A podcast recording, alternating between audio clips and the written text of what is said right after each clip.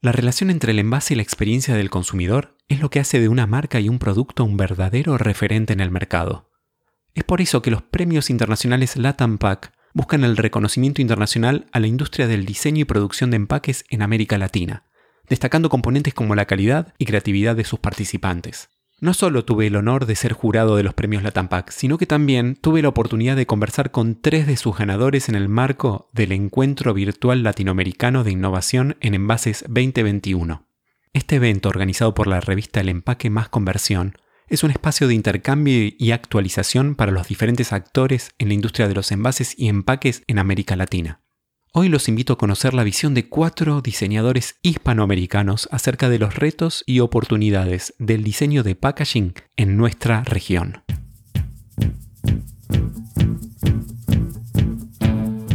El diseño de packaging debe seducir, informar, entretener y hasta salvar el planeta.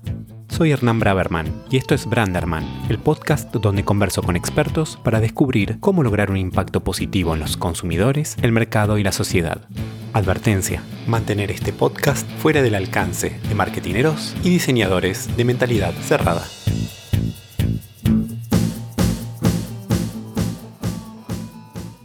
Antes de pasar a la entrevista, les quiero presentar mi agencia. Marcas con propósito, humanas, ágiles, honestas, que no dejan a nadie indiferente. 3D crea y revitaliza marcas para imaginar y dar forma al futuro. 3D la agencia de branding y diseño de packaging para marcas audaces. Diseñar packaging es mucho más que vestir un producto. El buen diseño informa, el buen diseño seduce, crea una experiencia e incluso salva el planeta. El empaque es sin dudas el vehículo de comunicación más importante para los consumidores. Para ellos es el faro que les permite encontrar y comprender lo que las marcas tienen que ofrecerle. Un diseño de packaging efectivo es visible, es relevante, es distintivo y es sostenible. El día de hoy tenemos a tres de los ganadores del concurso Latam Pack. Nos acompaña Carolina Lucero Requesens, quien es la ganadora en la categoría bebida, botella y etiqueta. Carolina es diseñadora y cofundadora de Armaria. Su estudio se encuentra en Santa Cruz, en Chile, ella trabaja principalmente con marcas de vino y otros espirituosos. También con emprendimientos gastronómicos y turísticos en la zona de Colchagua, conocido Valle Vitivinícola chileno. Estudió diseño interior en la Universidad Finisterra en Chile y tiene un máster online en diseño estratégico de packaging en la Basad de Barcelona. También tenemos a José Bayer y a Hernán de Paul por parte del ganador en la categoría de Producto para el Hogar. José Luis es socio fundador y director ejecutivo de Grupo Oxígeno, es un diseñador con 27 años de experiencia asesorando y liderando proyectos a través de su experiencia en design thinking, en branding, packaging editorial, experiencia de marca y en comunicación para importantes marcas chilenas. Hernán de Paul es director creativo del grupo Oxígeno con 13 años de experiencia diseñando marcas, reportes, memorias y packagings para importantes marcas chilenas y latinoamericanas. Y es creador del diseño ganador, también nos acompaña Marco Arroyo Vázquez, quien es el ganador en la categoría de diseño joven. Marco es un verdadero packaging lover. Él viene de Valladolid, en España. Estudió diseño gráfico en la ESI de Valladolid y posteriormente cursó el máster de packaging en la BASAD. Él presenta trabajos reconocidos como New Talent a nivel internacional, así como publicaciones en medios especializados. Su trabajo ha sido publicado digitalmente a nivel global, Estados Unidos, en Europa y en el sudeste asiático. Hoy vamos a conversar con los tres respecto a sus diseños y sobre el diseño de packaging. Así que les propongo comenzar con una pregunta. ¿Qué es lo mejor y qué es lo más difícil de dedicarse al diseño de packaging? A ver, Carolina, contanos un poquito. ¿Qué es lo mejor y lo más difícil? Creo que se puede responder como de la misma forma. Quiero decir que lo mejor es al mismo tiempo lo más difícil, porque al trabajar en diseño de packaging tienes que abarcar literalmente casi de todo lo que es ilustración, trabajo tipográfico, después llegar a la postproducción una vez realizado de imprenta, trabajo en imprenta, de, arte finalizado, después la, la producción de la fotografía, dirección de arte, es tanto y es tan bonito que al final es lo más difícil, pero al mismo tiempo es lo más emocionante. Muchas gracias. ¿Y Marco, para vos? Bueno, para mí yo creo que es crear algo realmente que sea lo mejor y lo más difícil, crear algo que sea relevante para el usuario, no solo hacer una caja estéticamente bonita y que solo se quede en eso, sino que sea algo que le aporte, algo con lo que se pueda relacionar, algo que le haga ser un brand lover realmente de esa marca y que no escoja otras, que no se vaya a la competencia. Y es ahí donde reside la magia en poder superarnos día a día, aprender con los distintos proyectos que hay de packaging para poder ser mejores y aportar más a las empresas que nos contratan. José Luis, para vos, ¿qué es lo más difícil y qué es lo mejor? Creo que lo mejor eh, tiene que ver con el desafío al que uno se enfrenta, un desafío en términos tecnológicos, en términos económicos y en términos culturales, que lo que uno está diseñando sea viable, factible y que finalmente sea deseable. Creo que eso es lo más, lo más bonito, digamos, de esto. Y lo peor tiene que ver con la falta de recursos tecnológicos con que uno se enfrenta a veces. Por ejemplo, nuestro país es un país con un mercado pequeño y cuando hay que hacer una botella, y seguramente Carolina lo debe saber bastante bien, Hacer una matriz para una botella en Chile es caro, porque no es un público amplio, y al final tenemos que diseñar sobre botellas que ya están hechas y son todas horribles. Entonces, eso es quizás lo malo o lo más difícil, digamos, dentro del diseño en Chile. Bien, ahora una pregunta un poco más difícil, ¿no? ¿Cuál es el peor crimen de diseño que hayan visto o que hayan cometido? A ver, Marco, ¿cómo venís en el tema crímenes? Bueno, el peor crimen que haya visto ha sido por no revisar bien un proyecto. Hubo una pérdida económica bastante grande y volvió a tocar hacer otra tirada del proyecto, que se podría haber evitado si alguien, aparte de la persona que lo hacía, lo hubiera revisado, porque era un fallo en inglés, que era InDesign, cambiar la G por la N, pero es que es era un fallo muy obvio, no se podía pasar. Y que realmente esto lo que es es un, si tienes un fallo, va a, va a ser una pérdida económica. Entonces, hay que intentar no, no tenerlo. Hernán, ¿cuál es el peor crimen que viste o que cometiste?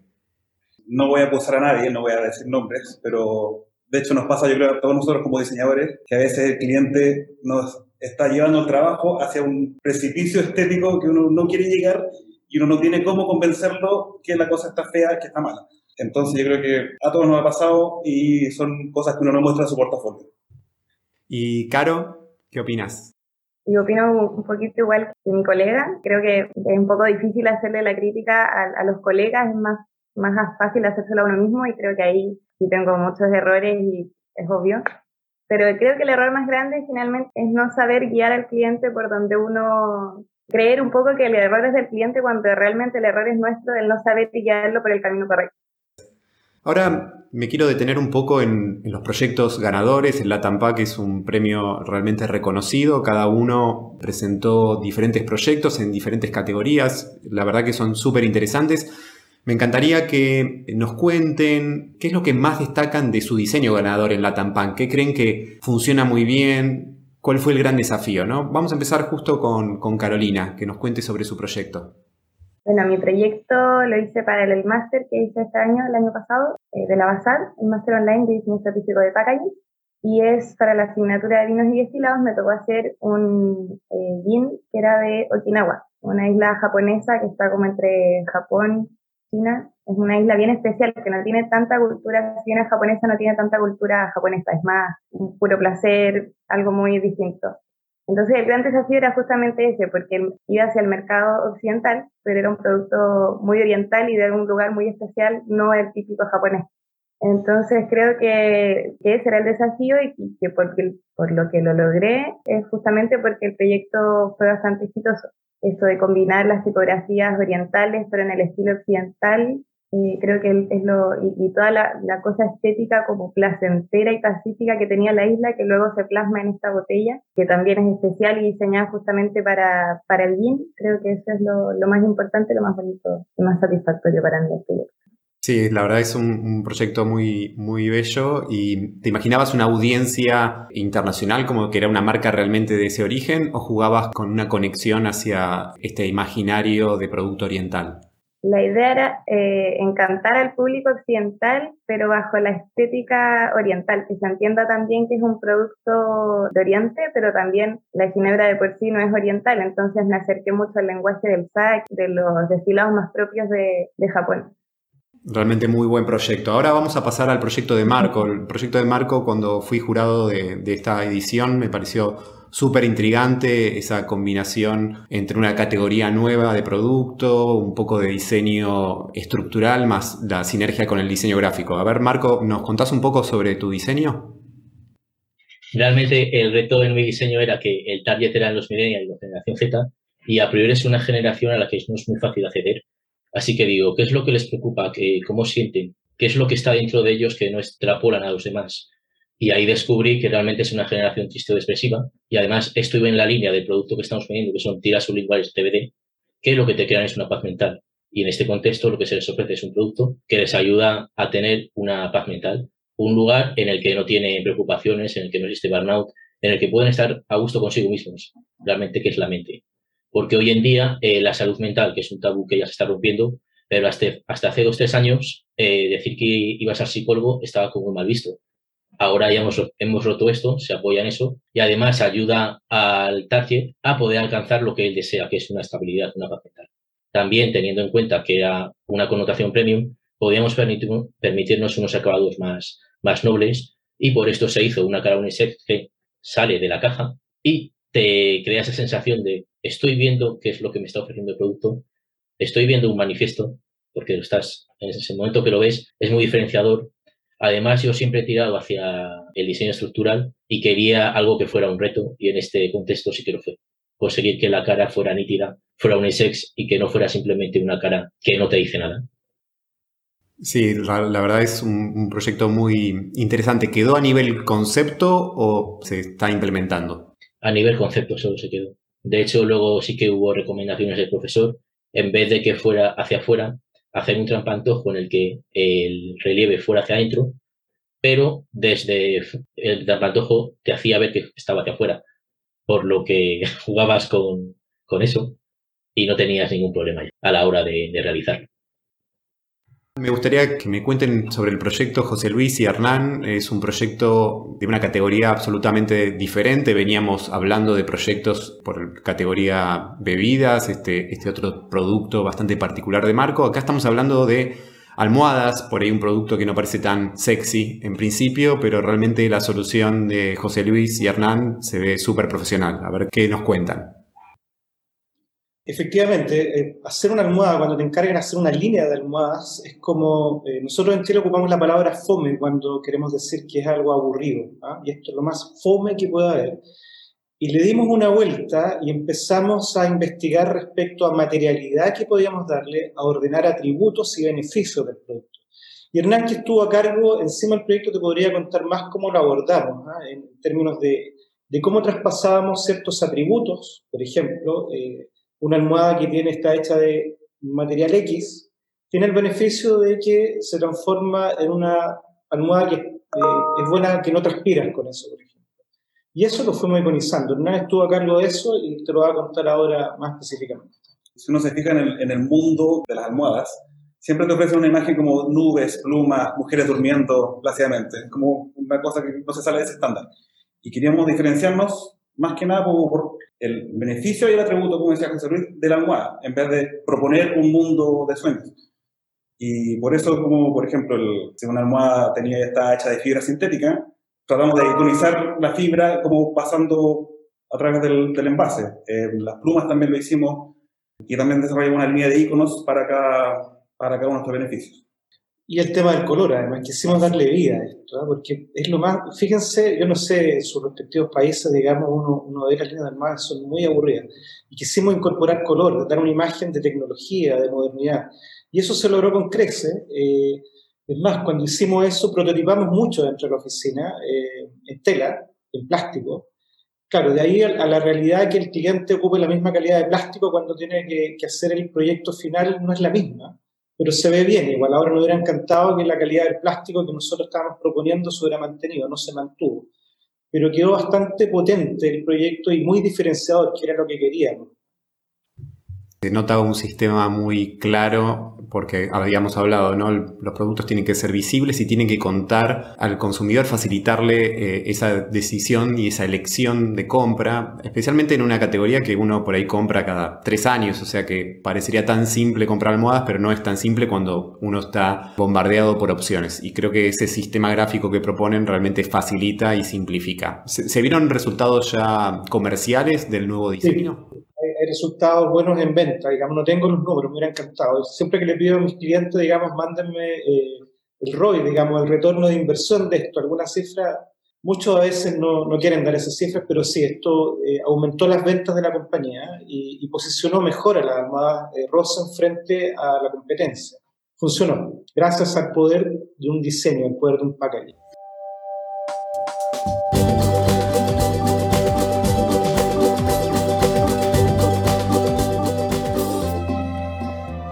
Ahora quiero hablar con ustedes un poco sobre el futuro. ¿Qué cambios creen que veremos en los próximos años en el mundo de las marcas y el consumo masivo, fundamentalmente, ¿no?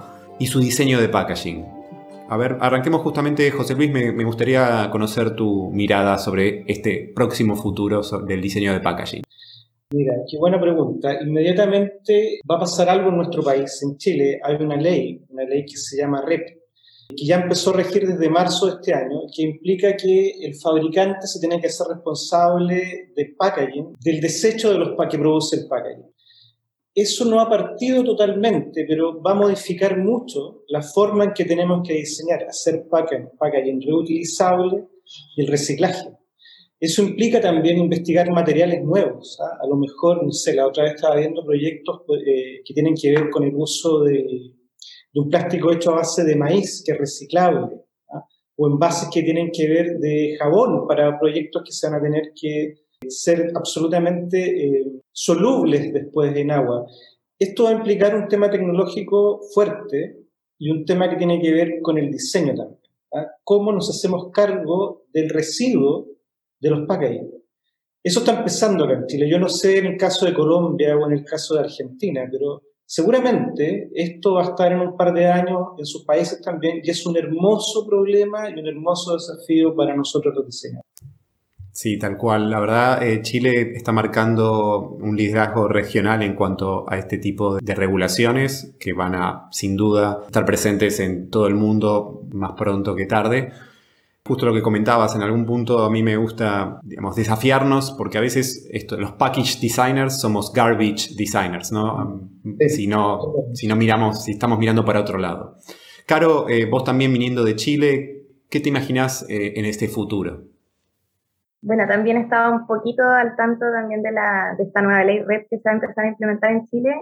Y sí, la cosa es estar siempre actualizándose, mirando nuevos materiales, eh, actualizándose también con el tema digital, porque al mismo tiempo hemos visto cómo la pandemia nos ha permitido establecer este tipo, de redes y también implementarlas quizás a packaging que luego, no sé, toman vidas, salen videos, qué sé Y también otra cosa que creo que se aleja un poco de lo sustentable, pero sí se acerca al estilo de vida que hemos ido adoptando como sociedad en estos últimos años, es el tema de la salud, que también lo vemos acá como en ejemplo como en Chile con esto de los famosos sellos negros, que lo he visto ahora en un poco en el vino, que está también tratando de implementarse una ley, no en las frontales, pero sí en las traseras, implementar como sellos de las embarazadas y todo eso, hacerlo un poquito más estructurado. Y creo que eso también es súper importante porque tenemos esa responsabilidad un poquito ética, además de lo de la basura, también ese mensaje que estamos enviando de no ser tampoco mentirosos o vender algo como saludable cuando en realidad no lo es, eh, ser más transparente también con el consumidor. Sí, muy interesante este tema de las regulaciones. Todos estos cambios sociales, de despertar de conciencia, repercuten, por supuesto, en el packaging y en el consumo, tanto desde el lado del, medio ambiente como del cuidado personal, digamos, de, la salud. Y Marco, vos viniendo de España, contanos un poco, desde tu punto de vista, ¿qué se viene al futuro? Yo creo que al final todo va a desembocar en una economía circular, porque está habiendo un cambio de paradigma antes teníamos una economía lineal, va a, pasar una economía circular y realmente lo que vamos a pretender es, eh, con nuevos materiales, maximizar la vida útil del, packaging y, también que pueda ser em, rellenable lo que es el, contenido de estos. Por lo que al final eh, no estás haciendo algo que sea de consumo inmediato, sino que estás maximizando su vida y con el uso de nuevos materiales vas a hacer que su reciclaje sea más fácil y sea menos contaminante, porque al final no solo nos tenemos que quedar en estoy aplicando algo eco-friendly, digo, algo eco-friendly, pero que tiene a lo mejor una vida de cuánto, un mes y luego se recicla y puede que no se recicle bien, o te interesa realmente controlar lo que es todo el proceso desde la producción hasta el final, no solo en el último tramo, para poder hacer algo que sea, que sea honesto y que la gente realmente diga, haya cambio de paradigma, lo estoy viendo, tenemos que cambiar el chip, realmente. Nuestra profesión está cambiando de chip. Estábamos por ahí mirando para otro lado y de repente nació este tema de la responsabilidad y eso va a cambiar las reglas. Para cerrar eh, el panel, ¿qué consejo debería recordar todo marketinero al diseñar un packaging y cuál especialmente tendría que ignorar? A ver, Caro, ¿qué, qué opinas? Bueno, yo vengo del mundo del diseño interior, me ha tocado vivir este proceso un poco de adaptación y creo que ahí necesitas sí o sí, independiente vengas de otro lado o no, el atreverse y el, el jugársela porque al final el diseño se trata un poco siempre de estar innovando y no ser tan riguroso por ahí. En cuanto a metodología de trabajo, que me pasó un poquito eso, estaba como pensando que, que las cosas se tenían que hacer de cierta manera y como yo venía del mundo del diseño interior trataba de, de calzar con el sistema de trabajo del diseño gráfico, pero finalmente me di cuenta que creando tu propio estilo de trabajo se puede siempre que sea eh, igualmente profesional. Marco, ¿qué deberíamos recordar, los marketineros especialmente, y qué deberían ignorar? Eh, yo lo que diría que debe recordar un marketinero es que tiene que hacer algo que sea realmente relevante. Luego pueden entrar en cuenta más cosas como el unboxing o la conveniencia del diseño, pero realmente que, que aporte valor a la sociedad, no que sea algo eh, ¿sabes? Eh, chupa. Al final estaba innovando en la forma de cómo se está comiendo este. Que luego le ponen el plástico, está creando una experiencia realmente. ¿Sabes? El salirse y el realmente aportar algo en cualquier forma de la sociedad y ya si puede mejorarla en algún sentido, pues mucho mejor. Y lo que deberían de ignorar es el comentario de me gusta. No vale un me gusta, sino ¿por qué te gusta? ¿Qué es lo que has visto que ha hecho que el diseño sea mejor que otras opciones? No me digas un solo me gusta, porque un me gusta puede ser muy relativo. A ti te puede gustar un equipo de fútbol, pero ¿por qué te gusta ese equipo de fútbol? ¿Qué es lo que ha hecho que conectes con él? Realmente es a donde tenemos que no quedarnos en algo superficial. Coincido, esa mirada estratégica es fundamental. Me gustó eso de atreverse que dijo Caro, lo que planteabas de crear experiencias y crear impacto positivo. Ahora, para ir cerrando el panel, Hernán, ¿qué debería cada marketinero recordar al diseñar un pack y qué ignorar? Yo creo que lo que más tienen que recordar es siempre pensar en el cliente final, no quedarse solamente con, con que uno, como diseñador, a veces uno tiende a, dejarse llevar por lo que uno piensa o lo que uno cree que va a servir o va a ser mejor. Enamorarse un poco también del, del desafío que es diseñar un packaging, como pasarlo bien también, como ahí, como en el, viendo el problema, más que pensar en la solución. Sí, nosotros tenemos un dicho acá interno que, es eh, enamorémonos del problema y no de la solución. Muchas veces partimos con ideas preconcebidas de lo que va a hacer. Y lo que hacemos es ir a investigar mucho con el, con el cliente de mi cliente, entrevistarlo, entender, conversar, ver qué pasa con la gente que está en el punto de venta. Y después de esa información nos dedicamos a diseñar pensando en ese cliente final. Está bueno, ¿no? Esta idea del diseñador como consultor, estando atento no solo a lo que nos dice el cliente, lo que nos cuenta ese autodiagnóstico, sino también estar atento a, aportar una mirada sistémica, entendiendo un poco todas las variables. Bueno, les agradezco muchísimo por esta charla. Primero, felicitaciones y siento que el diseño de packaging en Hispanoamérica está en buenas manos, así que muchas gracias. Espero que hayas disfrutado tanto como yo esta conversación podés chequear las notas del episodio para ver todos los links relevantes. Te invito también a seguirme a través de la cuenta de Instagram y mi website branderman.design.